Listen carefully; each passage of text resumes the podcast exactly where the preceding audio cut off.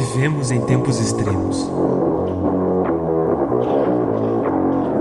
Para uma transformação social é necessário levar o evangelho todo ao ser humano todo.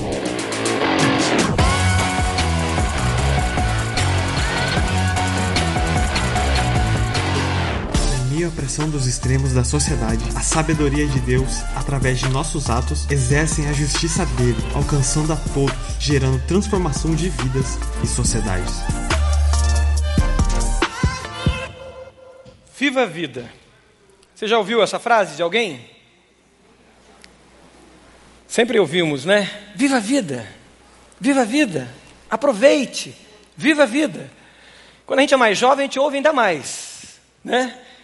Carpe diem. Aproveite o seu dia. Tem um filme, né? Sociedade dos Poetas Mortos. O pessoal mais velho vai lembrar, né? A frase do professor subindo na cadeira e dizendo para os seus alunos: Carpe diem, aproveite o seu dia. Mas como viver a vida? Como viver essa vida? Como viver intensamente essa vida? E esse viver intensamente gerar vida e não gerar morte. Como isso pode acontecer? Eu quero que você abra a sua Bíblia lá em 2 Timóteo, capítulo 3. Nós vamos ler o capítulo 3 todo. Então pegue a sua caneta aí na frente, tem caneta, tem esboço no meio do boletim. Se arrume na cadeira para que a gente junto, a gente aprenda da palavra de Deus.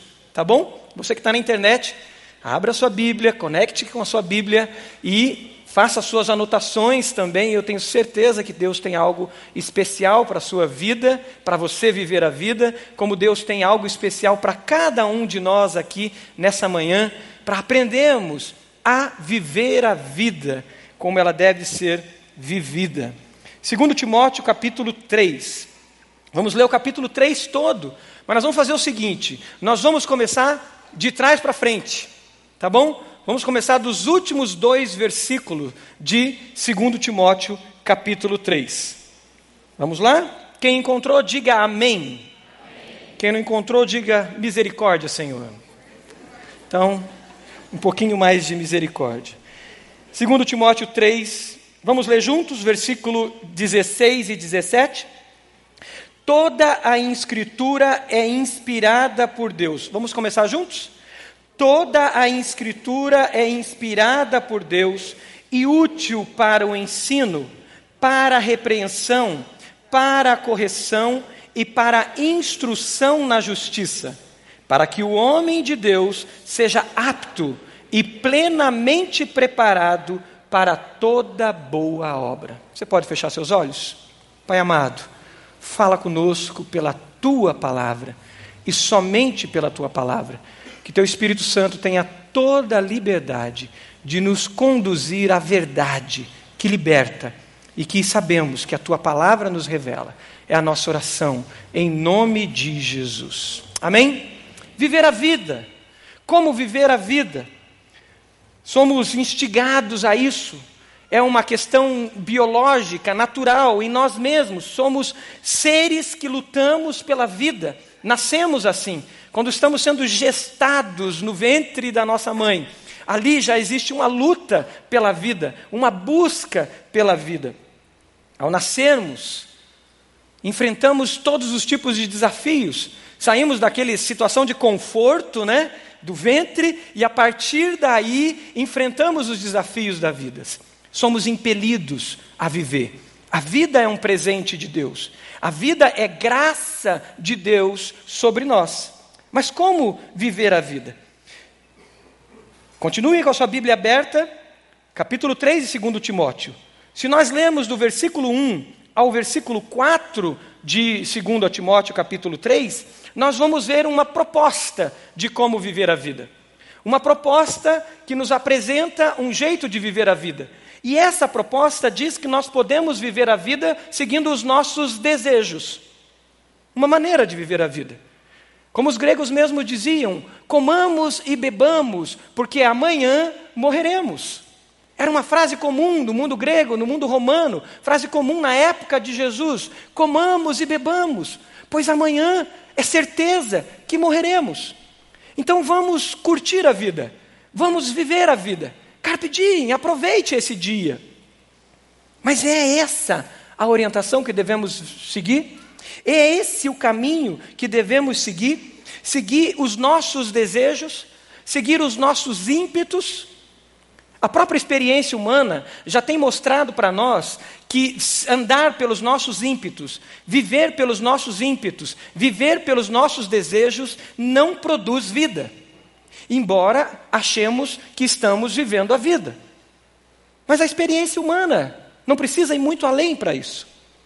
O versículo 1 até o versículo 4 fala de pessoas que resolveram viver a vida segundo os seus ímpetos resolveram viver a vida segundo os seus desejos. Leia comigo lá, acompanhe na sua Bíblia, versículo 1, que diz assim: Saiba disso, nos últimos dias sobrevirão tempos terríveis.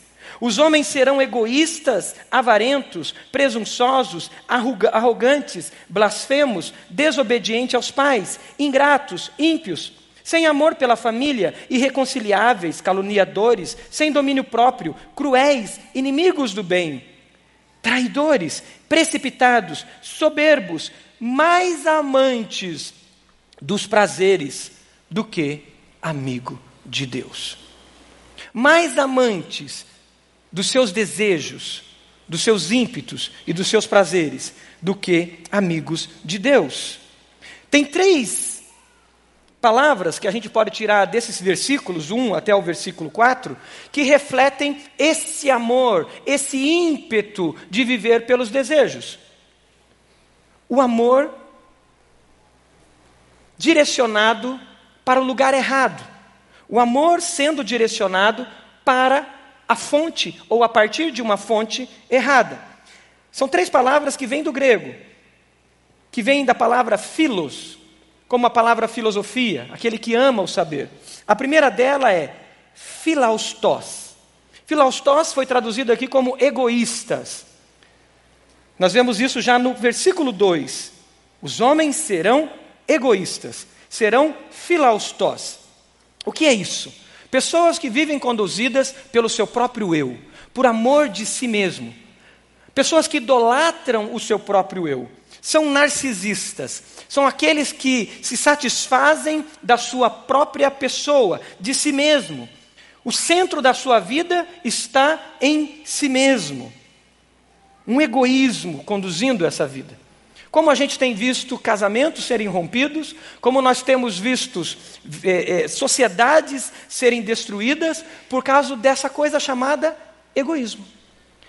Ou seja, vivendo a partir dos seus desejos primários, dos seus ímpetos, eu quero satisfazer somente a mim mesmo.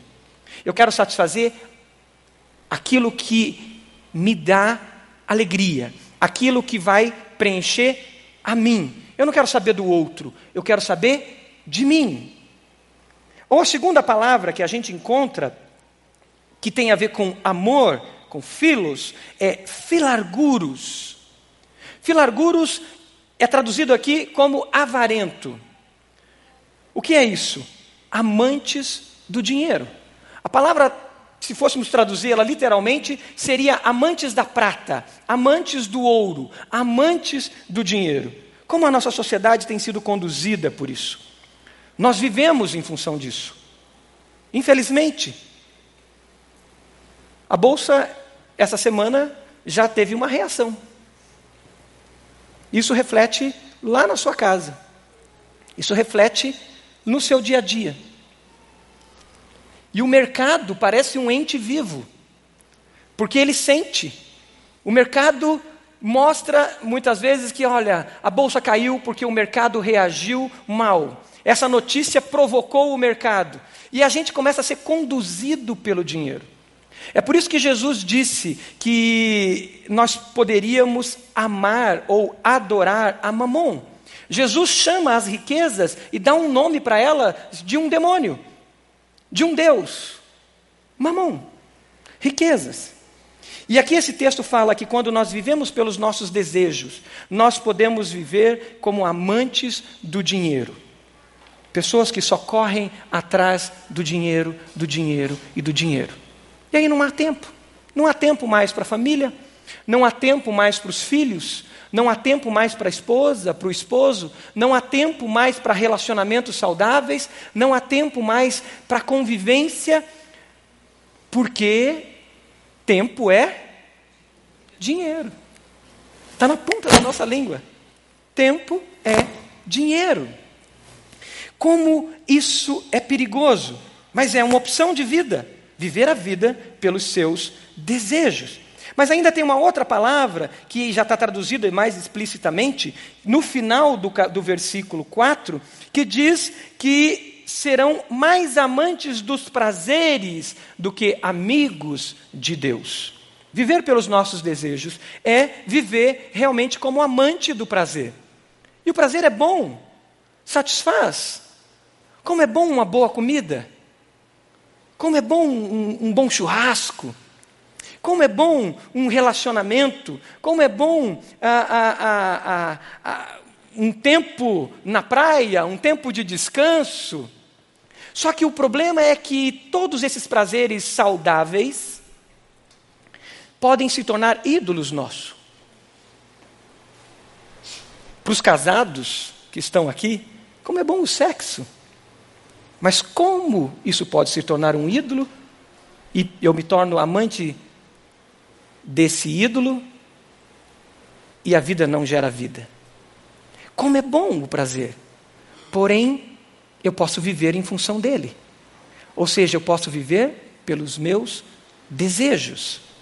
E isso é mostrado claramente aqui. Eles serão mais amantes dos prazeres do que amigos de Deus. E é interessante que ele usa a palavra amigo, relacionamento, que também pode se trazer aqui a palavra filéu, que é amor, que é amar. Eu posso fazer uma opção sobre o que eu amo. O que eu amo determina muito do que eu sou.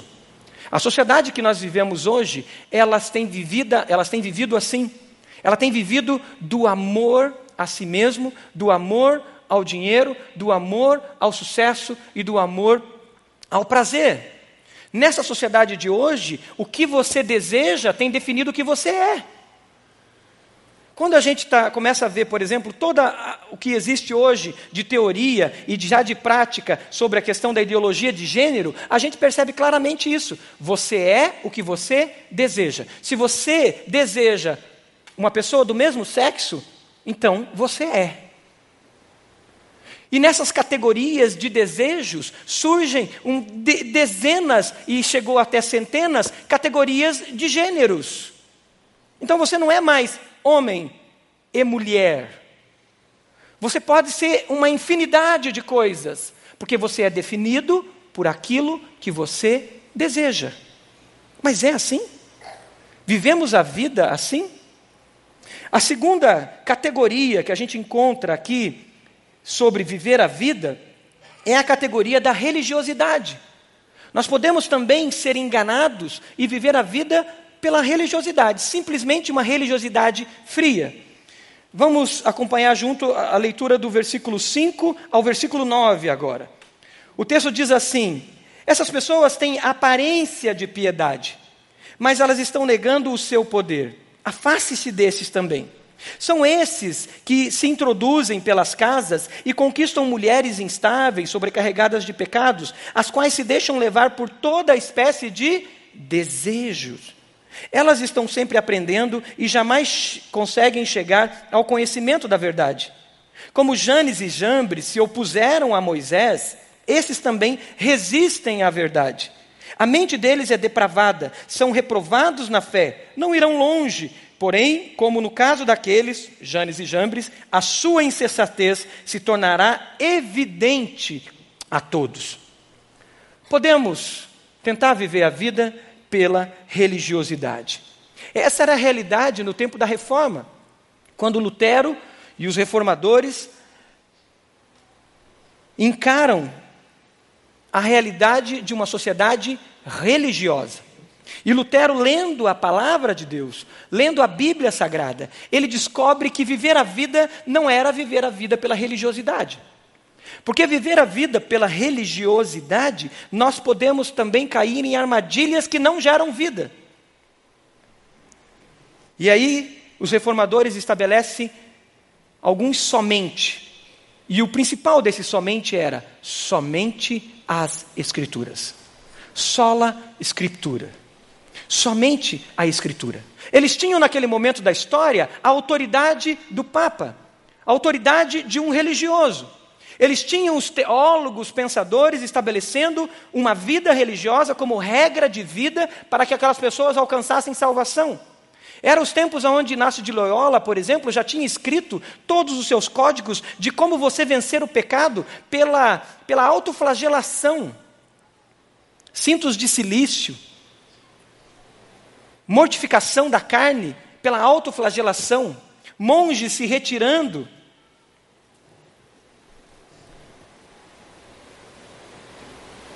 Pessoas manipulando outras pessoas pelo medo usando a religião para manipular pessoas através do medo. Pessoas satisfazendo seus desejos, enganando e se deixando enganar. E aí os reformadores estabelecem o retorno à palavra de Deus, dizendo sola escrituras. A religião leva a Deus a aparência de piedade religiosa nos leva a Deus? É a religião um caminho para Deus? O texto no versículo 5 fala sobre forma sem poder. Isso me faz lembrar dos fariseus na época de Jesus, que estavam tão preocupados com a forma, que estavam tão eh, desesperados com a forma, mas Jesus diz para eles: vocês são como sepulcros caiados. Como um sepulcro que você pega cal e você é, é, dá uma, uma, uma, um cuidado de aparência nele, mas aquele sepulcro continua sendo sepulcro, porque dentro dele existe a morte, a depravação, a decomposição. Sepulcros caiados. Não é difícil, irmãos, a gente cair na religiosidade exterior, da forma. E aí estamos vivendo uma vida mecânica religiosa, mas não permitirmos o poder de Deus atuar dentro de nós para transformar nós, nos transformar de dentro para fora. E aí nos reunimos. Temos nossos cultos solenes, mas continuamos maledicentes, mentirosos, fofoqueiros, continuamos julgadores e continuamos muitas vezes a viver pelos nossos próprios desejos, só que com uma capa de religiosidade. Se você já leu o livro de Atos, você já deve ter lido Atos capítulo 8. Atos mostra a realidade de um homem chamado Simão.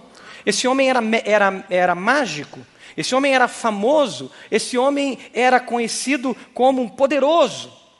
Atos capítulo 8, se você quiser abrir, abra. E aí esse homem se converte. E ele começa uma caminhada próximos dos discípulos. E nessa caminhada próximos dos discípulos, ele tinha algo dentro dele. E ele vê os discípulos curando os enfermos. Ele vê os discípulos é, é, é, atuando no poder do Espírito Santo. E aí esse homem chega para Pedro e ele diz para Pedro, Atos 8, versículo 19: Dê-me também este poder. Me dá esse poder, Pedro, para que eu para que a pessoa sobre quem eu puser as minhas mãos também receba o Espírito Santo. Ele oferece dinheiro para Pedro. Versículo 18 diz que ele ofereceu dinheiro para Pedro. Aí o versículo 20, Pedro responde. Atos 8, 20. Pereça você com o seu dinheiro. Você pensa que pode comprar o dom de Deus com dinheiro? Você não tem parte nem direito algum neste ministério, porque o seu coração não é reto diante de Deus. Arrependa-se dessa maldade e ore ao Senhor. Talvez Ele lhe perdoe tal pensamento do seu coração. E Pedro responde o que movia Simão, mesmo depois de ser um seguidor dos discípulos de Jesus. O versículo 23 Mostra que Simão ainda não tinha permitido o Espírito Santo e não tinha permitido ser lavado pela palavra para ser curado de áreas da sua vida que faziam ele tornar-se um religioso de aparência e, e viver movido pelo desejo.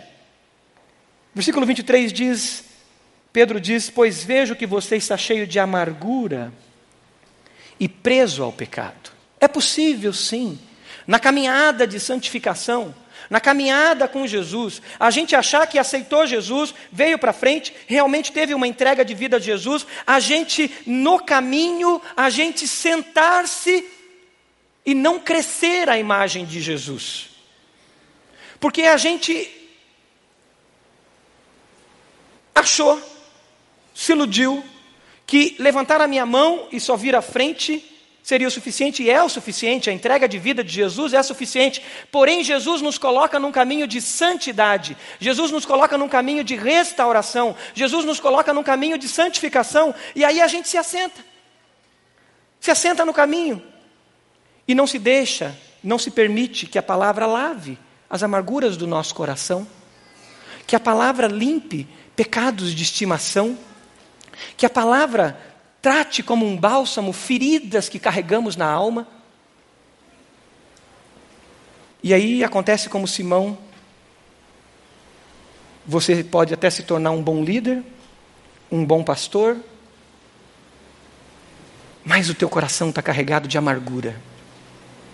Porque no fundo o que você quer é o sucesso. No fundo o que você quer é ser reconhecido. No fundo o que você quer é ser visto e se torna um religioso. Simão sofria, não entendia claramente ainda pela palavra quem ele era em Cristo Jesus. E a inferioridade no seu coração era grande. Ele queria o status. Simão estava preso à vaidade, ao desejo da vaidade.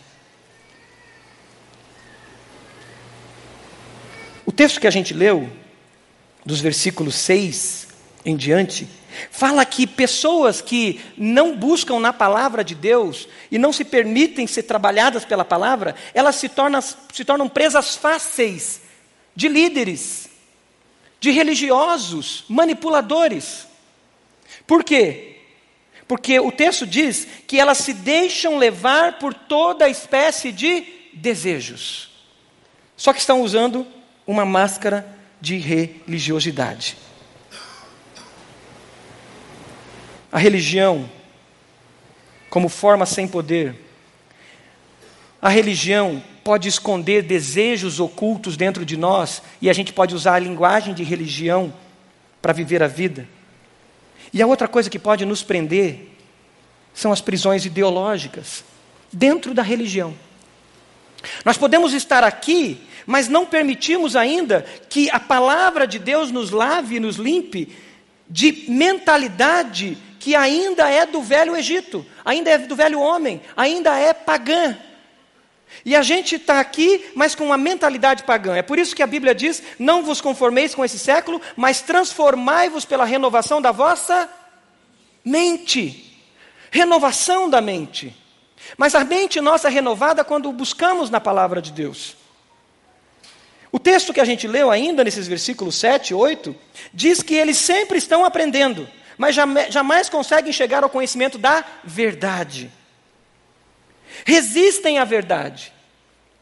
O texto traz a experiência de Janes e Jambres, que eram aqueles mágicos que estavam com Moisés, quando Moisés foi falar com Faraó. Aqueles mágicos imitavam a Moisés. Mas aqueles mágicos tinham uma resistência mental de conhecer a verdade, mesmo vendo o poder de Deus, porque eles estavam presos ao velho Egito. Nós temos que tomar cuidado com as prisões ideológicas, com as prisões pagãs que tomam conta de nós. E elas chegam, e elas são sorrateiras. A ideologia apresenta solução, a ideologia apresenta sistemas práticos, praxis, e elas vêm como salvadora. E a gente pega a ideologia e a gente põe um óculos dessa ideologia, e a gente começa a ler a Bíblia com ela, e a gente quer ela. E a gente quer que a Bíblia fale o que a ideologia diz. Eu lembro no seminário, preso por ideologia, um professor dando aula do livro de Atos, e eu, na soberba e na altivez, disse: Esse professor está dando uma aula tipo EBD, não quero isso. Eu quero algo mais profundo. E eu ignorei o professor e fui buscar literatura que trouxesse um óculos ideológico. Na época, um óculos, um óculos bem marxista, para ler o livro de Atos. Depois disso, eu fui pedir perdão. Alguns anos depois, pedi perdão a esse professor. Porque eu estava preso à ideologia. E eu estava buscando a verdade com um óculos que impedia eu ver a palavra de Deus por ela mesma. Tempos depois, como eu creio que o Evangelho promove transformação integral de pessoas, sociedades e povos, como diz a missão nossa como igreja, encontrei um outro movimento. Fui para aquele movimento conhecer, e eu lembro que chamava o grupo para oração, para o jejum, e eles diziam: Não, para que jejuar e orar? Eu falei, mas aqui vocês estão dizendo aqui para o povo orar? E eles diziam, não, não, oração aqui é só uma estratégia política de mobilização. Eu falei, uau, interessante. Então vocês estão lendo a Bíblia, e vocês, quando vêm em oração, vocês estão vendo na oração uma estratégia, estratégia política de mobilização. Vocês não estão vendo o poder de Deus na oração? E eu dizia para eles: vamos nos unir a outros irmãos de confissões um pouco diferentes, nossa, mas que amam a Jesus como. Não, não, não, não, não. Eles, eles são de direita. Aí lembro de conhecer outros movimentos, e fui conhecê-los, e fui ver como a gente poderia contribuir juntos. E aí chego no movimento, um discurso bonito, mas violento, de ódio. Lembro da primeira piada que eu ouvi naquele grupo, piada sobre o comportamento de uma pessoa, piadas de ódio, piadas de homossexual, piadas baixas, de baixo calão. E recentemente eu vi aqui, pelas redes sociais, gente ligadas a movimentos ideológicos felizes porque não sei quem, não sei quem deu um tapa na cara do outro, não sei quem. E a pessoa dizendo: "Eu gostaria de dar aquele tapa". Preso a ideologias perniciosas carnais, humanas, que impedem de ver a palavra de Deus como viva e eficaz, mais penetrante que a espada do espírito, mais penetrante do que uma espada de dois gumes, que penetra até a divisão da alma e do espírito. Irmãos, precisamos nos despir do humanismo, precisamos nos despir das ideologias, precisamos nos despir das falsas e sofismas que nos enganam e nos aprisionam. Como temos sofrido nos últimos anos. Eu sou desse, eu sou daquele. Eu não sou nem desse nem daquele, nós somos de Jesus. Nós somos da palavra de Deus. E a ela nos rendemos para aprender dela. Mas graças a Deus, essa mesma palavra, a resposta está no final de como viver a vida, não por ideologias não por desejos materialistas, não pelas nossas vãs filosofias, não pelos meus ímpetos, não pelo, pelo amor a coisas ou amor aos meus ímpetos, mas a resposta está aqui no final do capítulo, quando no versículo 16, ele diz, 17, ele diz: Busquem a palavra, porque toda ela é inspirada, toda. A Bíblia é a palavra de Deus, aleluia. A Bíblia não contém, ela é a palavra de Deus. De capa a capa, ela é inspirada por Deus. Toda ela. Então agora, eu não vou ler a Bíblia para satisfazer a minha doutrina somente. Eu vou ler toda a Bíblia. Eu vou buscar toda a Bíblia. Eu não vou ler um versículo específico para satisfazer aquilo que eu acredito como ideologia religiosa. Não, eu vou ler todo o contexto. Eu lembro, já contei essa história, mas eu creio que vale repetir pela situação de vir de uma viagem que estava vindo de Brasília para Curitiba, encontrar um grande líder religioso, começamos a conversar sobre todos os temas. Esse cara, essa, essa, esse cidadão traz o tema de Jesus, fala de Jesus, e eu disse, puxa, como ele conhece de Jesus. E aí a conversa fica rica, fica boa, e aí a gente vai para a Bíblia. E ele cita um versículo, João capítulo 3. É necessário que o homem venha a nascer de novo. E ele cita esse capítulo, só que ele diz que esse nascimento é, acontece com as reencarnações, então a gente precisa ser um bom religioso, a gente precisa ser uma pessoa muito boa, e a gente vai se reencarnando, a gente vai se reencarnando, vai se reencarnando, e assim nós vamos, vamos evoluindo e a gente vai alcançar um, um estágio de, de perfeição. E eu disse, mas vamos ler a Bíblia toda? E aí nós começamos a ler versículo a versículo de João capítulo 3. E aí chegamos no versículo 15, 14, 15, 16 e 17. E aí nós lemos o texto, o versículo que diz que assim como Moisés levantou a serpente no deserto, naquele poste, assim como Moisés levantou aquela serpente de bronze no deserto, importa que o filho do homem, que é Jesus, que nós estávamos falando ali, seja levantado. E eu falei: olha, presta atenção nisso. Vamos ler a Bíblia toda? Vamos lá para Números? Aí a gente leu Números, onde contava a história que Moisés levantou aquela serpente no deserto. E eu falei: olha agora o que o versículo vai dizer. Levantou a serpente no deserto, importa que o filho do homem, que é Jesus, seja levantado para que todo aquele que nele não pereça, mas tenha vida eterna. Por quê?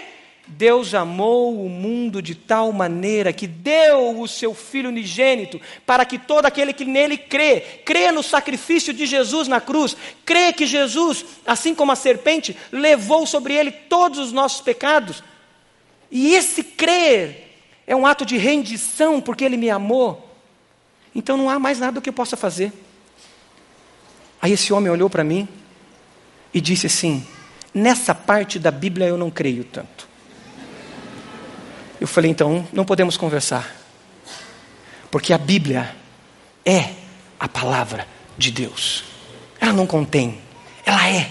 A Bíblia toda é a palavra de Deus. A Bíblia tem sido fundamento para a sua vida. A Bíblia é o fundamento para viver a vida. Porque agora nós temos um porto seguro nós temos um fundamento, nós não vivemos de um lado para o outro, por vãs filosofias, por ideologias que nascem e morrem. As ideologias vêm e elas morrem. Os nossos desejos são enganosos. A experiência humana tem mostrado que nossos desejos são enganosos. A ciência, que é uma bênção de Deus, a cada 15, 20 anos ou menos agora, ela muda suas teorias. Mas a palavra de Deus permanece para sempre. A palavra de Deus permanece para sempre. E por que então eu vou atrás de outras fontes? Se eu tenho a palavra de Deus nas minhas mãos, ela é o fundamento para viver a vida. Sabe por que a palavra de Deus, além de ser a palavra viva, é o fundamento? Porque a Bíblia, como fundamento para viver a vida, nos previne dos impostores da fé. Lembra Atos dos Apóstolos bereanos? O povo de Bereia?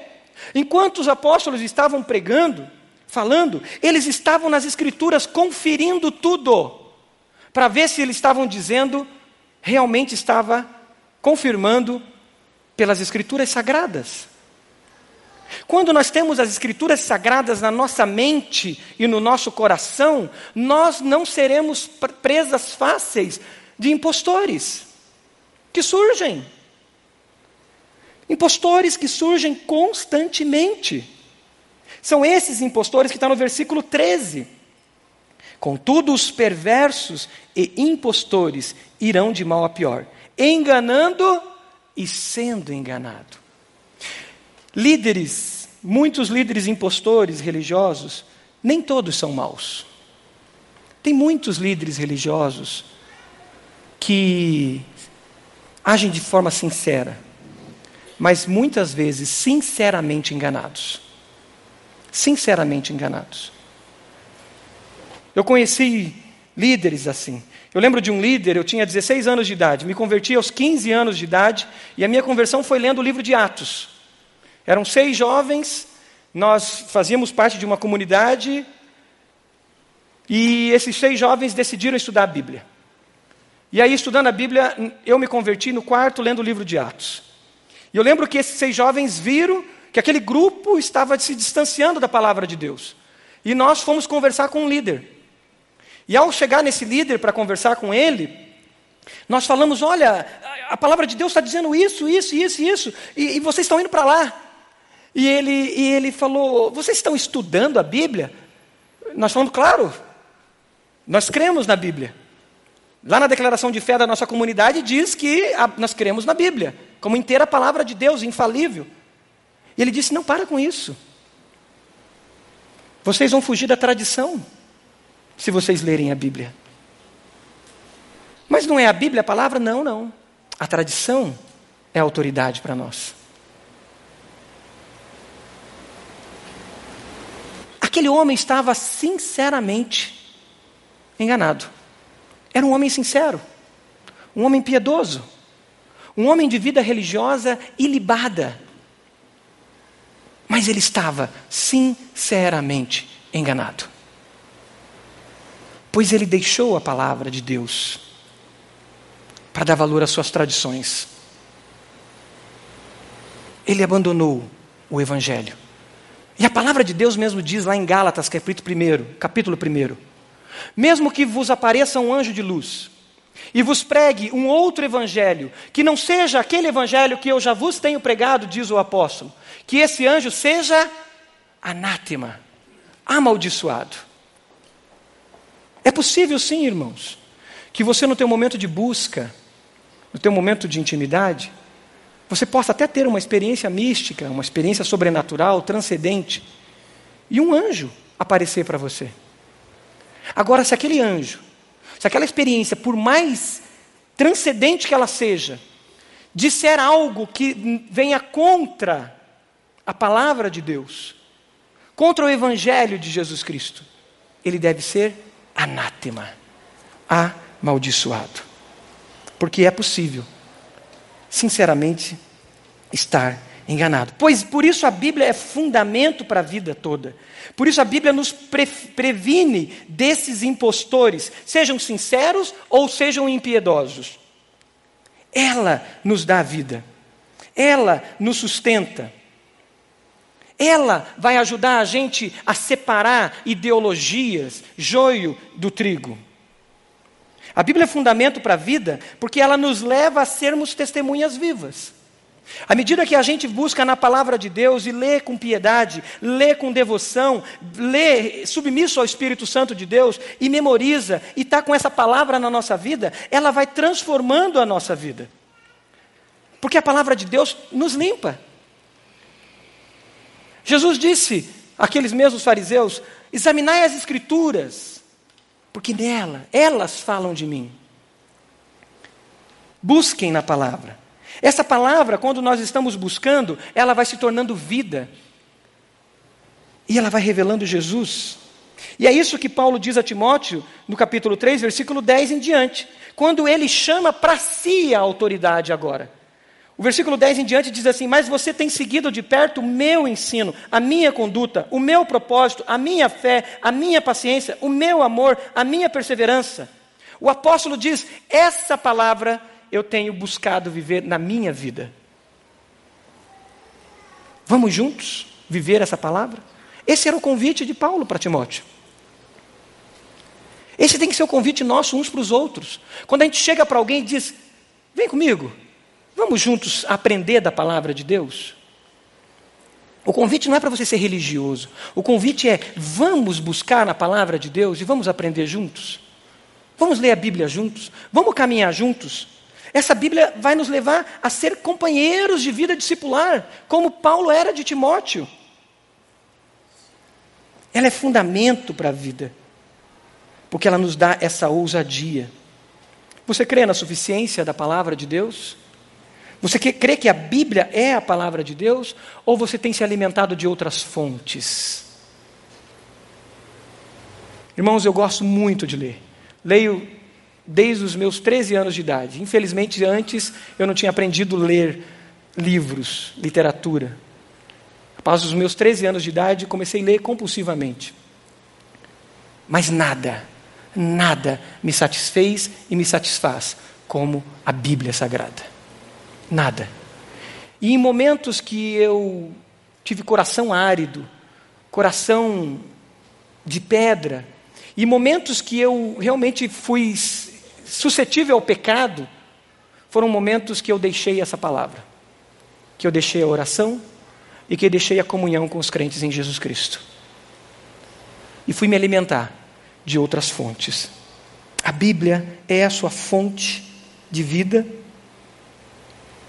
A Bíblia é o fundamento para a vida, porque ela nos torna salvo, sábios para a salvação pela fé em Cristo Jesus. Porque a Bíblia sendo lida sem o entendimento de Cristo Jesus, ela pode ser também um bom manual de religião. E perigoso manual de religião. Mas quando a Bíblia ela é vista, como o apóstolo chama Timóteo aqui, a ver a palavra pelos olhos e pela fé em Cristo Jesus, versículo 15, nós estamos lá no versículo 15 do capítulo 3, ela nos leva a uma dimensão de sabedoria para a vida. Porque Jesus é revelado nessa palavra de capa a capa.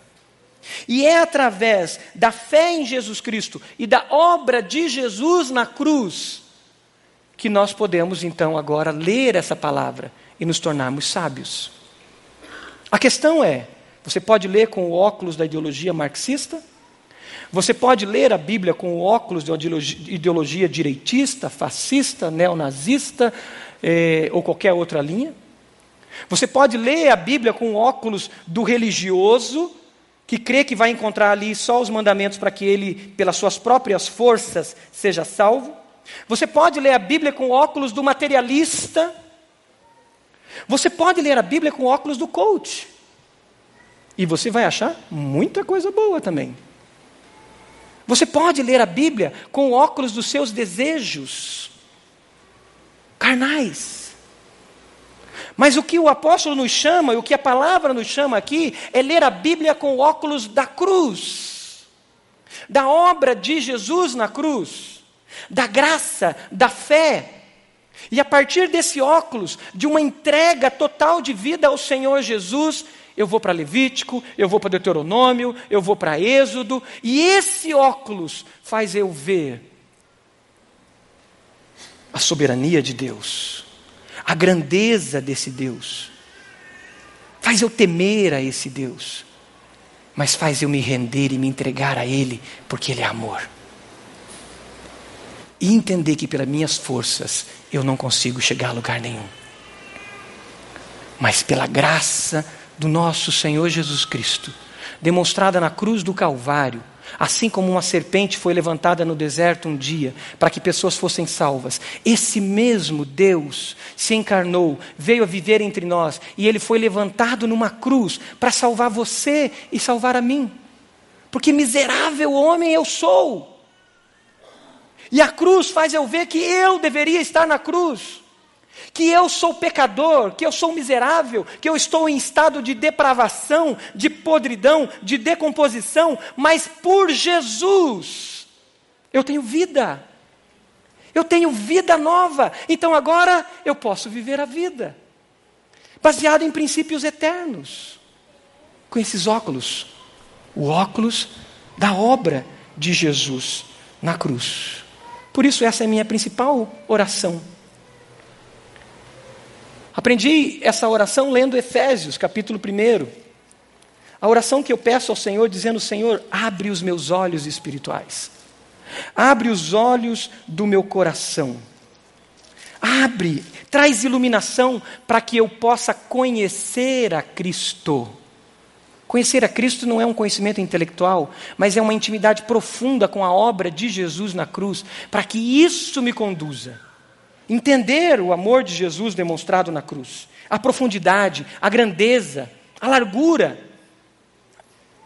O que é o amor de Jesus demonstrado na cruz? Qual é o fundamento da sua vida? Como você tem vivido a vida?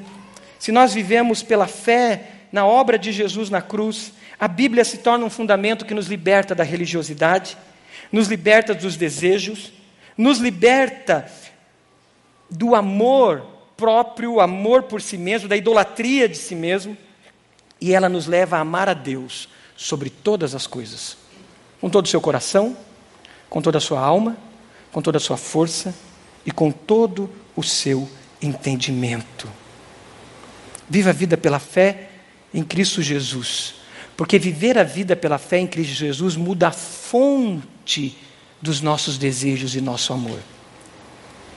Essa sabedoria que fortalece, nos dá vitória nas lutas, ela muda essa fonte. E aí, Jesus é a nossa fonte de amor e desejo. Você pode ler essa última frase comigo? Jesus é a nossa fonte de amor e desejo. Você pode ler na primeira pessoa agora, falando minha? Jesus é a minha fonte de amor e desejo. Você pode fechar seus olhos? Qual é a sua fonte de amor e desejo? É Jesus? Enquanto a banda se posiciona aqui, para a gente já ir encerrando, eu quero que você medite nisso. A sua fonte de amor e desejo é Jesus? Ou é uma religião? Ou são os códigos religiosos que você aprendeu? É Jesus ou é uma ideologia? Salvadores da pátria, homens e suas vãs filosofias. A sua fonte de amor e desejo está na obra de Jesus na cruz que te amou. E que nada, nada, nada vai te separar do amor dele, nem a tribulação, nem a angústia, nem a perseguição. O apóstolo fala aqui de perseguições. Ele diz assim: quanta perseguição suportei, ele diz no versículo 12: quantas perseguições suportei, mas de todas essas coisas o Senhor me livrou. E ele diz: de fato, todos os que desejam viver piedosamente em Cristo Jesus, não na religião, não na ideologia, não na salvação, pelas suas próprias forças e seus sistemas, mas todos que desejam viver piedosamente em Cristo Jesus serão perseguidos. A fonte de amor e de desejo é Jesus.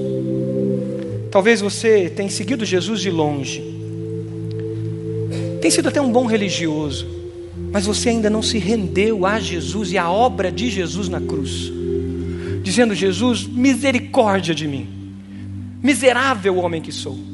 E como nós ouvimos no testemunho que o Aldo trouxe, que dizia, aquele homem dizia para o seu irmão: se esse livro estiver certo, nós estamos condenados. É verdade, nós estamos condenados, mas pela graça do Senhor Jesus, nós podemos ser salvos. Eu quero te convidar, enquanto a igreja ora, a fazer uma oração de entrega ao Senhor Jesus. Dizendo: Senhor Jesus, diga para ele: Senhor Jesus, eu admito a minha miserável vida, embora ela seja bonita por fora, mas eu admito que sou pecador, eu admito que sou pecadora. Senhor Jesus, eu preciso de Ti. Eu creio que o Senhor, naquela cruz, morreu por mim. Eu creio que o Senhor é o Messias, o Senhor é o Filho de Deus, o Senhor é o próprio Deus que vem me salvar, porque eu sozinho não consigo. Obrigado, Jesus, pela tua salvação. Faz eu entender esse mistério poderoso da tua obra na cruz. Diga, diga isso, diga Espírito Santo, me convença do pecado, da justiça e do juízo. Vem, Espírito Santo, e me convença. Diga ao Senhor agora: Eu quero viver segundo princípios eternos, Jesus. Eu quero obedecer a tua palavra. Eu quero encontrar nela vida libertação. Você fez essa oração? Enquanto a igreja está com os olhos fechados, se você fez essa oração, levante uma das suas mãos, que eu quero orar por você. Primeiro você orou, agora eu quero orar por você também. Amém. Lá atrás, Deus abençoe. Amém. Aqui na frente, Deus abençoe. Aquela jovem, Deus abençoe. Aquela jovem senhora, Deus abençoe. Deus abençoe. A minha direita, Deus abençoe aquele menino, Deus abençoe sua vida. Aqui na frente, essa senhora, Deus abençoe. Aquela jovem, Deus abençoe em nome de Jesus. Aleluia. Deus abençoe esse jovem Senhor aqui na frente. Aqui, esse jovem Senhor, Deus abençoe em nome do Senhor Jesus. À minha esquerda, alguém fez essa oração? Levante uma das suas mãos. Louvado seja Deus. Amém. Lá atrás, Deus abençoe em nome do Senhor Jesus a sua vida. Em nome de Jesus. Louvado seja Deus. Amém. Deus abençoe em nome de Jesus. Aleluia. Deixa o Espírito Santo falar com você. Deixa o Espírito Santo usar essa palavra para limpar, para tirar amarguras, para tirar falta de perdão, para tirar desejos carnais que muitas vezes estão mascarados com a religiosidade. A palavra de Deus é viva, a palavra de Deus é como mel, a palavra de Deus nos fortalece. Ame a palavra de Deus. Como essa palavra nos fortalece quando a gente lembra de pessoas que foram salvas, como testemunhos que ouvimos. Como essa palavra nos fortalece quando a gente vê transformação de vidas, de famílias, irmãos, quantas famílias, a sua família, a minha família foi transformada por essa palavra, por valores que comecei a aplicar na minha família. É hora de você buscar esses valores. A gente tem visto aqui nas nossas classes de escola bíblica, classe de casais, valores eternos sendo aplicados. O Espírito Santo opera a salvação. Só esta palavra é perfeita e revigora a alma, como diz Davi. Só essa palavra, nenhum outro livro, nenhuma outra ideologia é capaz de trazer vigor para a nossa alma. Nenhuma teologia moderna, nenhum grande pensador é, é capaz de promover salvação e transformação. Quantas vezes você já deve ter visto, e eu já vi, pessoas serem consoladas pela palavra de chegar num leito de hospital e eu não ter uma palavra minha para dar, mas o Senhor me trazer um salmo, ler aquele salmo e ver numa mente que sofre, num corpo que sofre, um sorriso que nunca vi num casamento ou qualquer outra festa, um sorriso de paz, um sorriso de consolo pela palavra de Deus. Pessoas que estão para morrer, mas ao ouvir a palavra, ao ler a palavra, encontram nela vida. A palavra de Deus, quando pregada para capacitar os homens para a morte sem medo, é o próprio evangelho da graça salvador. Pois a palavra nos dá segurança de vida eterna. Você ama a palavra de Deus? Ela é o fundamento para a sua vida. Nas Escrituras há bálsamo para cada ferida, um unguento para cada machucado, um poder maravilhoso existe na Bíblia Sagrada para criar uma alma de esperança, para trazer esperança onde a gente não vê mais esperança, onde pessoas não acreditam que elas podem ter vida, não acreditam que elas podem ser perdoadas, e ao ouvir o Evangelho, ao ouvir a palavra de Deus, elas têm vida e esperança e mudam, mudam sua face, mudam sua vida.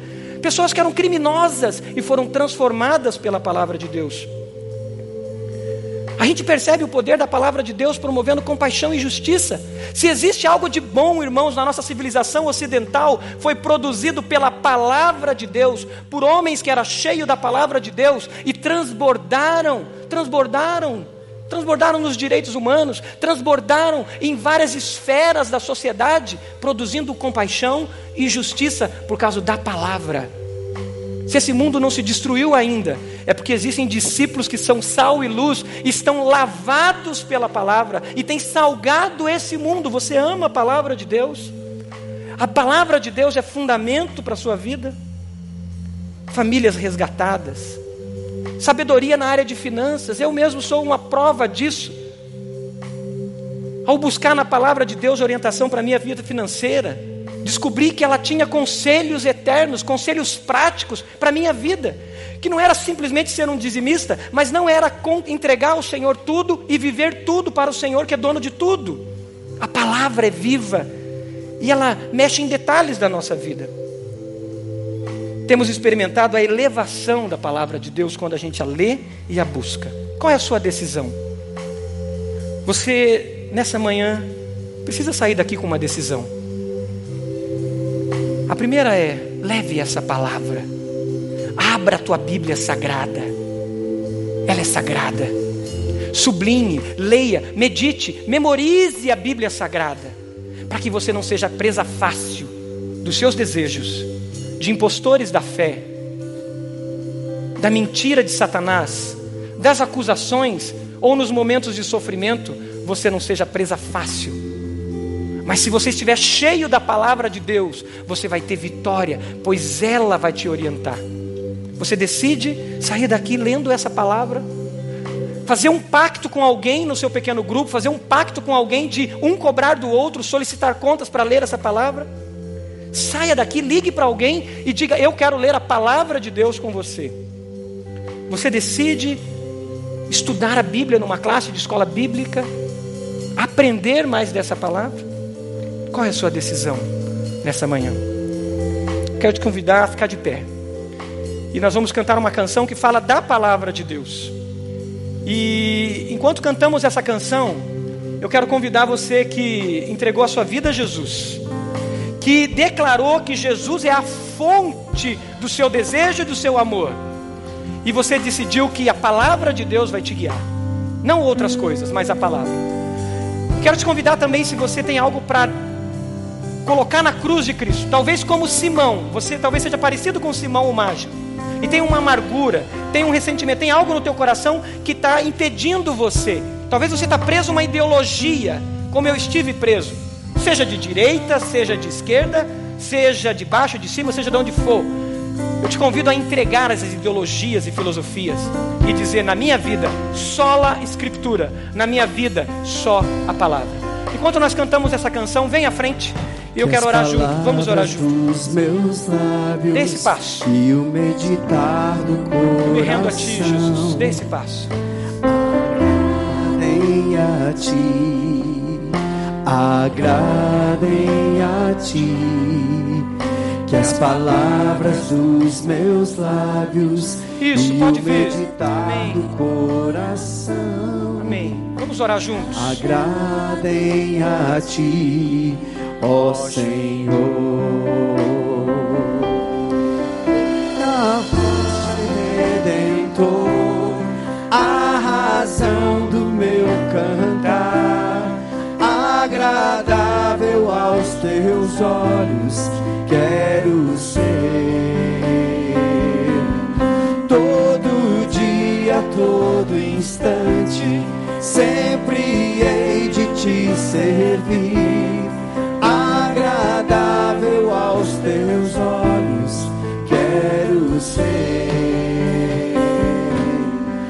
Você pode fechar os seus olhos? Essa é a sua oração. Que as suas palavras, que o meditar, seja o Senhor e a palavra dele. Senhor, eu me uno à tua igreja, nos unimos em oração, sob a autoridade do nome de Jesus, sobre a autoridade da tua palavra, para dizer, Senhor, muito obrigado pela palavra, pela Bíblia Sagrada que chegou até nós. Somos gratos, Senhor, porque temos ela e temos liberdade para pregar, para falar. Somos gratos, Senhor, mas nos perdoas pela nossa omissão, que deixamos de se alimentar da tua palavra e nos alimentamos de tantas futilidades, Senhor. Ó Deus, perdoa-nos, Pai, quando a gente não usa o tempo corretamente e ficamos brincando, brincando na internet, brincando, Senhor, com coisas que não produzem vida. E aí somos escravos do desejos, somos escravos, Senhor, de amores dedicado àquilo que não vem do Senhor. Somos escravos de líderes políticos, líderes religiosos que enganam. Porque nós deixamos a tua palavra. Perdão, Senhor.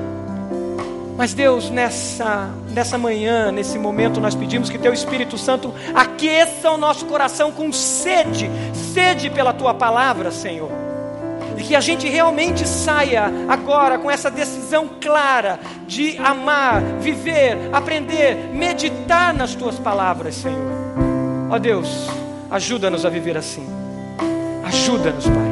Peço por esses que entregaram a sua vida ao Senhor Jesus que eles possam buscar já na tua palavra, como bebês na fé, alimento, Pai, alimento, para que eles, Senhor, não fraquejem, para que eles não caiam, mas eles se fortaleçam. Obrigado, Senhor, pela tua palavra. Essa é a nossa oração em nome de Jesus. E a igreja diz: Amém e Amém.